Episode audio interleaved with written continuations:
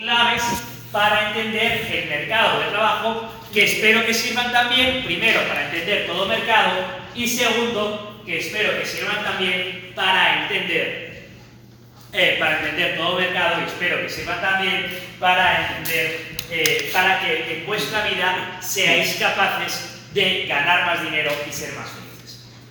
Eh, voy a decir cinco cosas. Primero, el mercado de trabajo es un mercado. Ya sé que a ciertas izquierdas les parece horrible y ya sé que hay gente que no cree, no, no lo digo porque sé que tú les conoces, no lo digo porque lo seas tú, sé que tú les conoces y sabes cómo piensan. Ya sé que a ciertas izquierdas les parece horrible. ¿Qué quiere decir con el mercado de trabajo es un mercado? El mercado de trabajo es un mercado donde se ofrece un servicio que son tu fuerza laboral o tu energía laboral o tu tiempo de trabajo y se paga un precio el precio en el mercado de trabajo se llama salario. Pero no hay nada excepcional en el mercado de trabajo. En el mercado de trabajo se rige por oferta y demanda y el precio que se paga depende de la productividad o de cuánto están dispuestos a pagar. Señorita, ¿tan horrible le parece que el mercado de trabajo sea un mercado? Vale, yo entiendo que le parezca horrible y que no pueda aguantar escuchar esto. Eh, ahora, eh, ahora, si tú entiendes que el mercado de trabajo es un mercado, entenderás que tú puedes jugar con la oferta y la demanda para conseguir mayor salario. Eso es lo primero que quiero explicar. Así que, ¿cómo conseguir que te paguen un mayor salario? Primero, la demanda. Hay una. Eh, hay un mito falso que además promocionan casi todos los pedagogos y es eso de tú tienes que perseguir tus sueños, tú tienes que estudiar lo que quieras. Y yo os digo, no, nadie te va a pagar por hacer lo que quieras. Y además no es justo. No solo es que, además es que no es justo. A vosotros cuando tenéis 17 años, os hacen una pregunta estúpida. ¿Tú qué quieres estudiar? La pregunta importante cuál es? ¿Qué quieres estudiar que será 4 o 5 años de tu vida? ¿O en qué quieres trabajar que serán 40 o 50 años. ¿Cuál es la pregunta relevante?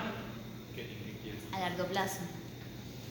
O sea, ¿qué quieres estudiar? Es muy bonito. Por ejemplo, yo entiendo, y no tengo absolutamente nada porque lo entiendo perfectamente, que te encante estudiar física teórica.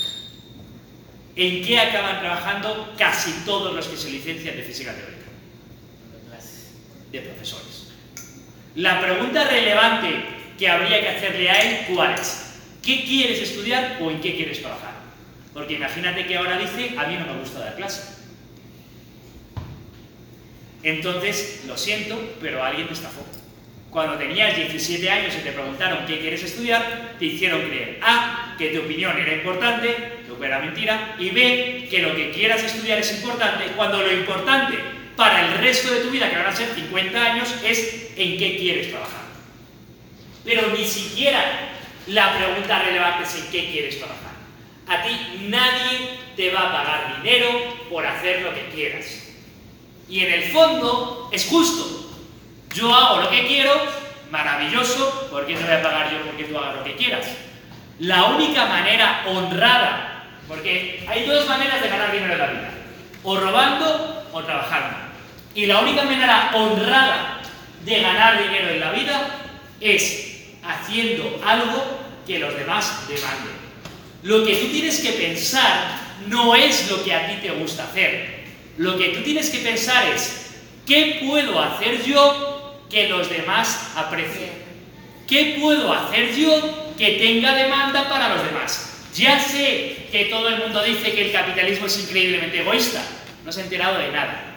En el mercado, la única manera de ganar dinero es pensando en los demás. No, es que a mí me gusta mucho escribir poemas. Maravilloso. Si a mí me parece muy bien que a ti te guste escribir poemas. Y tú escribes los poemas que a ti te da la gana. La pregunta es, ¿por qué te va a pagar el resto de la sociedad por escribir poemas que no desea? ¿Por qué yo, pagador de impuestos en Ecuador, voy a pagar dinero por leer unos poemas que ni voy a leer, ni me interesan, ni quiero conocer? ¿Es justo eso? ¿Es justo que yo, pagador de impuestos en Ecuador, pague impuestos para que produzcan una película que no voy a ir a ver. No, es que es cultura. Ya, pero es que yo no voy a ver esa película. Yo voy a ver la película que a mí me da la real gana ver, que es la película producida en Hollywood. Yo voy a ver Star Trek, que me da la real gana ver esta película. ¿Por qué tengo que pagar la entrada para la película que sí quiero ver y además la subvención por la película que no quiero ver? Eso no es moral. A pesar de que todos los artistas, y ya os digo que estoy muy cabreado con ellos, digan eso de, no, es que es cultura y hay que promocionarla. No, no, no. En el mercado es mucho más ético. Tú haces algo que los demás valoran, los demás te pagan. Tú no haces algo que los demás valoran, los demás no te pagan. ¿Quieres que los demás te paguen dinero? Haz algo que los demás valoran. La pregunta clave es, ¿hay demanda en la sociedad por aquello que tú eres capaz de hacer? O más pregunto, ¿qué puedes hacer tú que la sociedad valore?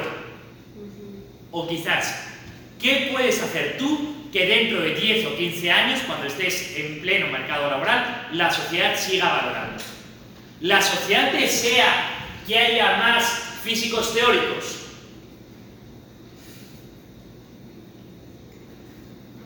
Dejo la pregunta de ahí. ¿La sociedad desea que haya más poetas? No, el mundo está infectado de malos poemas, malos poetas escribiendo malos poemas y con un síndrome de autoimportancia creyéndose que todos deberíamos escuchar sus poemas.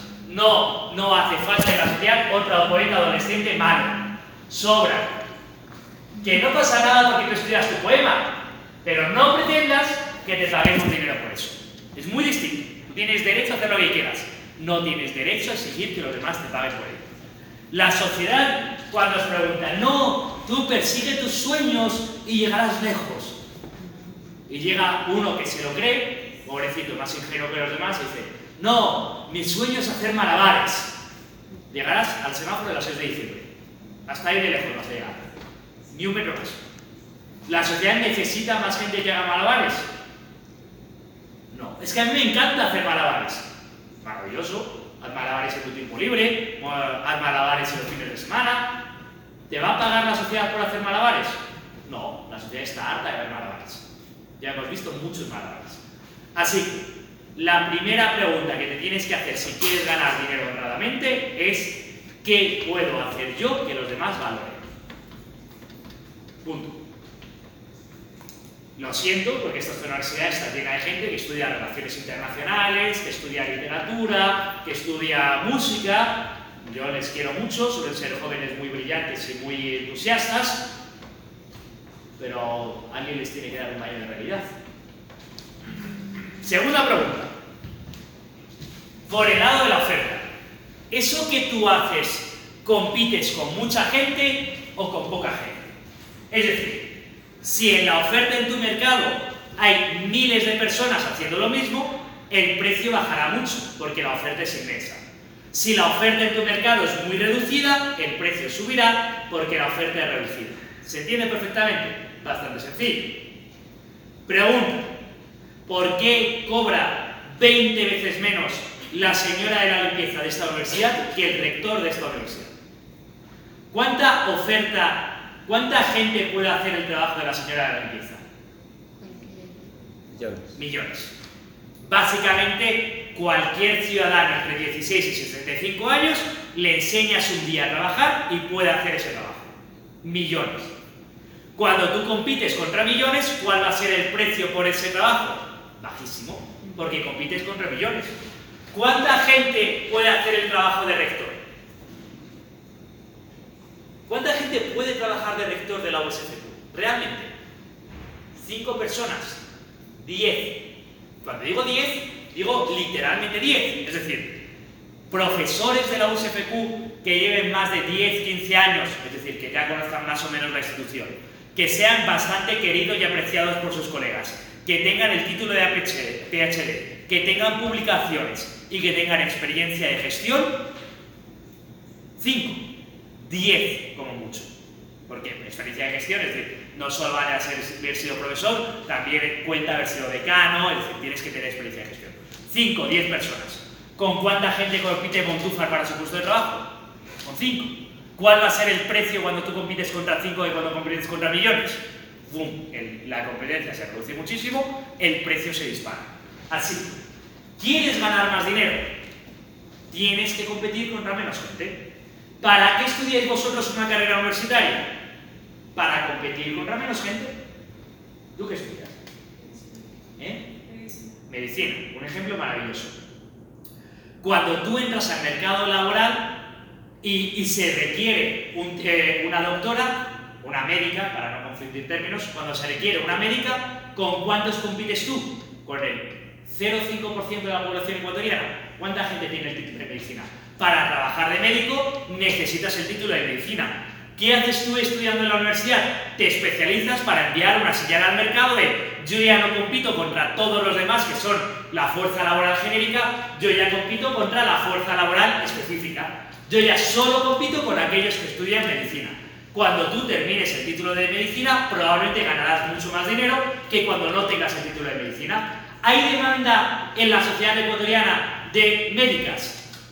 Sí, mucho. La gente siempre quiere estar sana. Eh, ¿Hay demanda de lo que tú te especializas? Sí. ¿Cuánta es la oferta? Muy pequeñita. No todo el mundo tiene el título de medicina. ¿Cuánto será el precio que ganes? Bastante.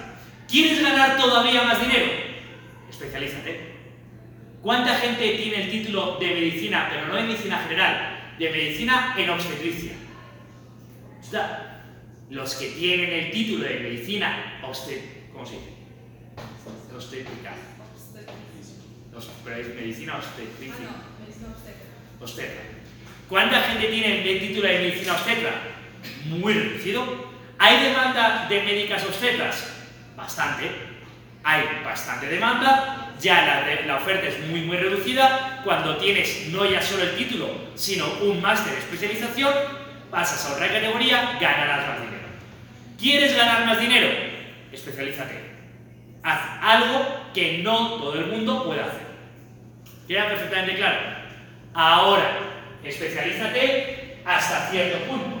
¿Cuál es el cierto punto de especialízate? Hasta que a la gente le interese lo que haces.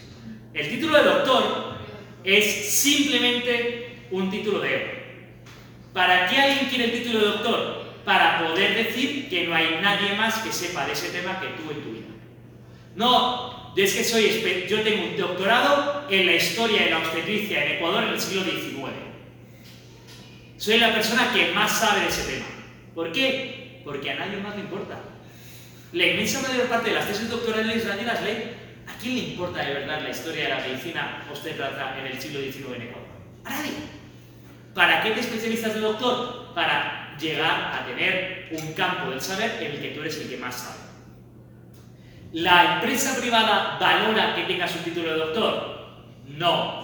La empresa privada no valora que tengas un PhD. ¿Para qué sirven los PhDs? Para la universidad. Porque es un mundo lleno de egos y de gente que le gusta creerse que sabe más que nadie. Para eso se sirve la universidad. Eh, o sea, especialízate, pero hasta el punto que a la gente le interese lo que haces. Si ya eres tan, tan, tan especialista que a nadie le interesa, no va a haber mercado para eso. Tres cosas más.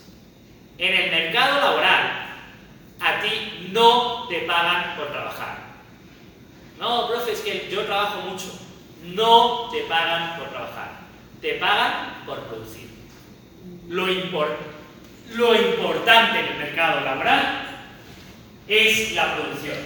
¿Por qué digo esto? Porque es bastante habitual en Ecuador, digo en Ecuador porque es mucho más que en España, que la gente se crea que le pagan por trabajar. Que la gente se crea que por ir al trabajo tiene derecho a que le paguen.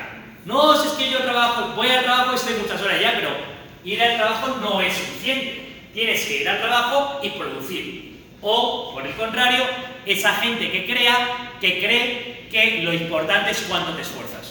No es que me esfuerzo muchísimo. Bueno, ya, pero es que esforzarse no es suficiente. Lo importante es producir. ¿Por qué os digo eso? Porque en el mundo cursi, y el día de San Valentín es evidente que estamos rodeados de cursis, eh, en el mundo cursi, la verdad, yo, yo llevo cinco años en esta universidad, es no segundo, ¿eh? O sea, hace cinco años el día de San Valentín se podía vivir, a día de hoy es insoportable, Eh, es mucho peor. Eh, en el mundo cursi, los que leen mucho Paulo Coelho os dicen, lo importante es cuánto te esfuerzas para alcanzar tus sueños. Mentira. importante es cuánto produces. Si yo tengo una empresa florícola y me esfuerzo muchísimo, muchísimo en sacar las mejores flores, y viene una tormenta y me rompe toda la cosecha de flores, ¿cuánto me van a pagar? Cero. En el mundo laboral, en el mundo de los adultos, a nadie le importa cuánto te esfuerzas. En el mundo de los adultos importa cuánto produces. ¿En qué te quieres especializar tú? Todavía no sé. Ya. Pongamos, no, yo me esforcé muchísimo porque sane. Y luego se muere el paciente. ¿Cuánto le importa cuánto se ha esforzado? Cero. El resultado es lo que cuenta. En el mundo laboral importa el resultado. Y yo estoy lleno de alumnos que llegan a la época de las notas y vienen a mi despacho y dicen, profe, yo es que me esforcé mucho para estudiar el examen. ¿Y a mí qué me importa? Yo evalúo lo que está escrito en el examen. Si tú has estudiado una hora y haces un examen de A, tienes una A. Si has estudiado 40 horas y tienes un examen de B, tienes una D. Yo no evalúo esfuerzo, evalúo resultados. Porque lo de evaluar esfuerzo está muy bien para el cole. ¡Ay, qué bien cuánto se ha esforzado! Una carita feliz. Pero esto no es el cole. Esto es el mundo de los adultos. Cuentan resultados. ¿Has producido? Te pago. ¿No has producido? No te pago. ¿Por qué os lo digo?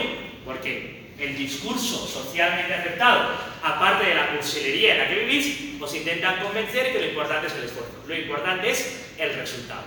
¿Que el esfuerzo importa para ti, para tu satisfacción personal? ¿Hice lo que pude? Sí. Lo que importa es el resultado. Eh, bueno, son y 17 y tengo algo más que decir, pero justo ahí me dije que me tenía que ir corriendo. ¿Alguien tiene alguna duda o pregunta más sobre el mercado laboral o quiere hacer alguna pregunta que le sirva a la pregunta importante de esta última media hora de clase, que es ¿qué puedo hacer yo para ganar más dinero? ¿Existe un balance entre lo que quiero hacer y lo que, puede, lo que debo hacer? Muy buena pregunta. Por dos motivos. Primero, eh, la remuneración por tu trabajo no solo es tu salario, es tu salario y tu satisfacción. Y tú tienes que encontrar un equilibrio entre ambas cosas. Es decir, si tú dices, si él dice, a mí me encanta dar clase, o me encanta investigar física, maravilloso, tú ya estás remunerado no con salario, sino con la satisfacción que te produce tu trabajo. Y eso está muy bien. Así que aunque yo he dicho estrategias para ganar más dinero, evidentemente ganar más dinero no es lo único importante en un trabajo. Estar satisfecho a nivel personal es bastante importante. Segundo, y esto me lo decía mi abuela, mi abuelita, si a ti no te gusta algo, difícilmente lo harás bien. Así que la pregunta era, ¿qué puedo hacer yo que los demás valoren? Si tú odias contabilidad, difícilmente harás bien la contabilidad y el resto del mundo valorará la contabilidad. Así que, claro que tienes que encontrar un balance. No te recomiendo que escojas un trabajo que odies, pero como el discurso socialmente aceptado es el contrario, haz lo que te gusta y el mundo te recompensará, que no es verdad, te digo. Ten muy en cuenta que el salario es importante que tienes. Que no es la única remuneración, no es la única remuneración. Hay, la satisfacción es muy importante y te podrá hacer ser muy feliz en la vida. Eh, y además, no escojas algo que no te guste hacer, porque si te pasas 30 años haciendo contabilidad y odias la contabilidad, nunca lo bien. ¿Más o menos claro? Ok, chicos, os dejo que de verdad que tengo que ir corriendo. Hacedme el favor de valorar sobre la pizarra, ¿vale?